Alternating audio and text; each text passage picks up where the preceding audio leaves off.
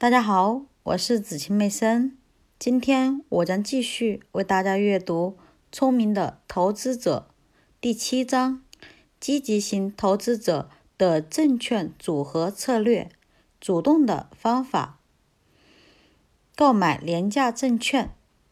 目前这方面的另一个例子是加州标准石油这家重要的企业。一九七二年年初，其股价为五十六美元，大约与十三年前的一样。整个时期，公司的利润一直都在稳步增长，尽管增长速度相对较慢，但只有一次小幅下降。公司的账面值大约与市值相当。虽然公司一九五八至一九七一年期间一直拥有非常好的记录，但是其年均股价从未达到过当期利润的十五倍。一九七二年年初的市盈率仅有十倍左右。导致普通股价格偏低的第三个原因，有可能是市场没有了解。公司的实际利润状况，这方面的一个典型例子就是北太平洋铁路公司。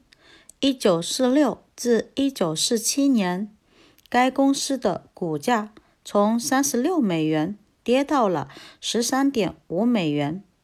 公司一九四七年的实际利润接近于每股十美元，股价受到抑制。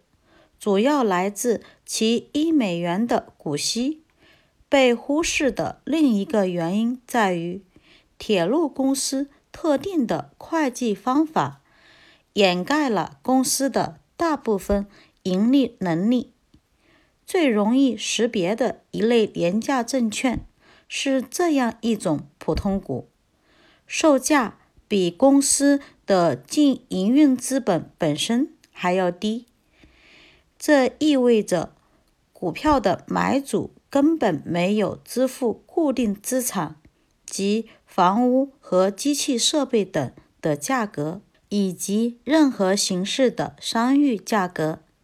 公司的价值最终低于其营运资本本身，这样的情况是极少发生的。尽管可以看到少数的几个例子，可是。令人惊讶的是，市场上许多企业的股票都可以以这种廉价的条件获得。一九五七年的一项统计表明，当时的市场水平并不是很低，大约存在一百五十种这样的普通股。在表四中，我们对下列结果进行了归纳。一九五七年十二月三十一日，从每家公司购买到一股，一共八十五家公司。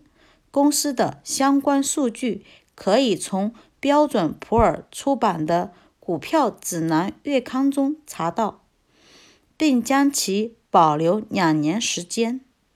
出于某种巧合，两年之内。这组股票中的每一种价格都上涨到了大约相当于净流动资产总价值的水平。这一时期，整个股票组合的价值上涨了百分之七十五，而标准普尔四百二十五种工业股的价值只上涨了百分之五十。更突出的一点在于。没有哪一种股票出现过严重亏损，七种股票大约持平，七十八种出现了明显的上涨。在一九五七年之前的许多年内，这种建立在分散化基础上的投资选择方法都能收到很好的效果。我们可以毫无保留地说。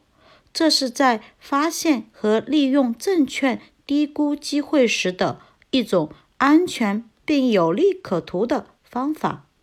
可是，在一九五七年之后的整体市场上升时期，此类机会已非常罕见，而且许多可以利用的机会，最终也只带来了少量的操作利润，有的甚至出现了亏损。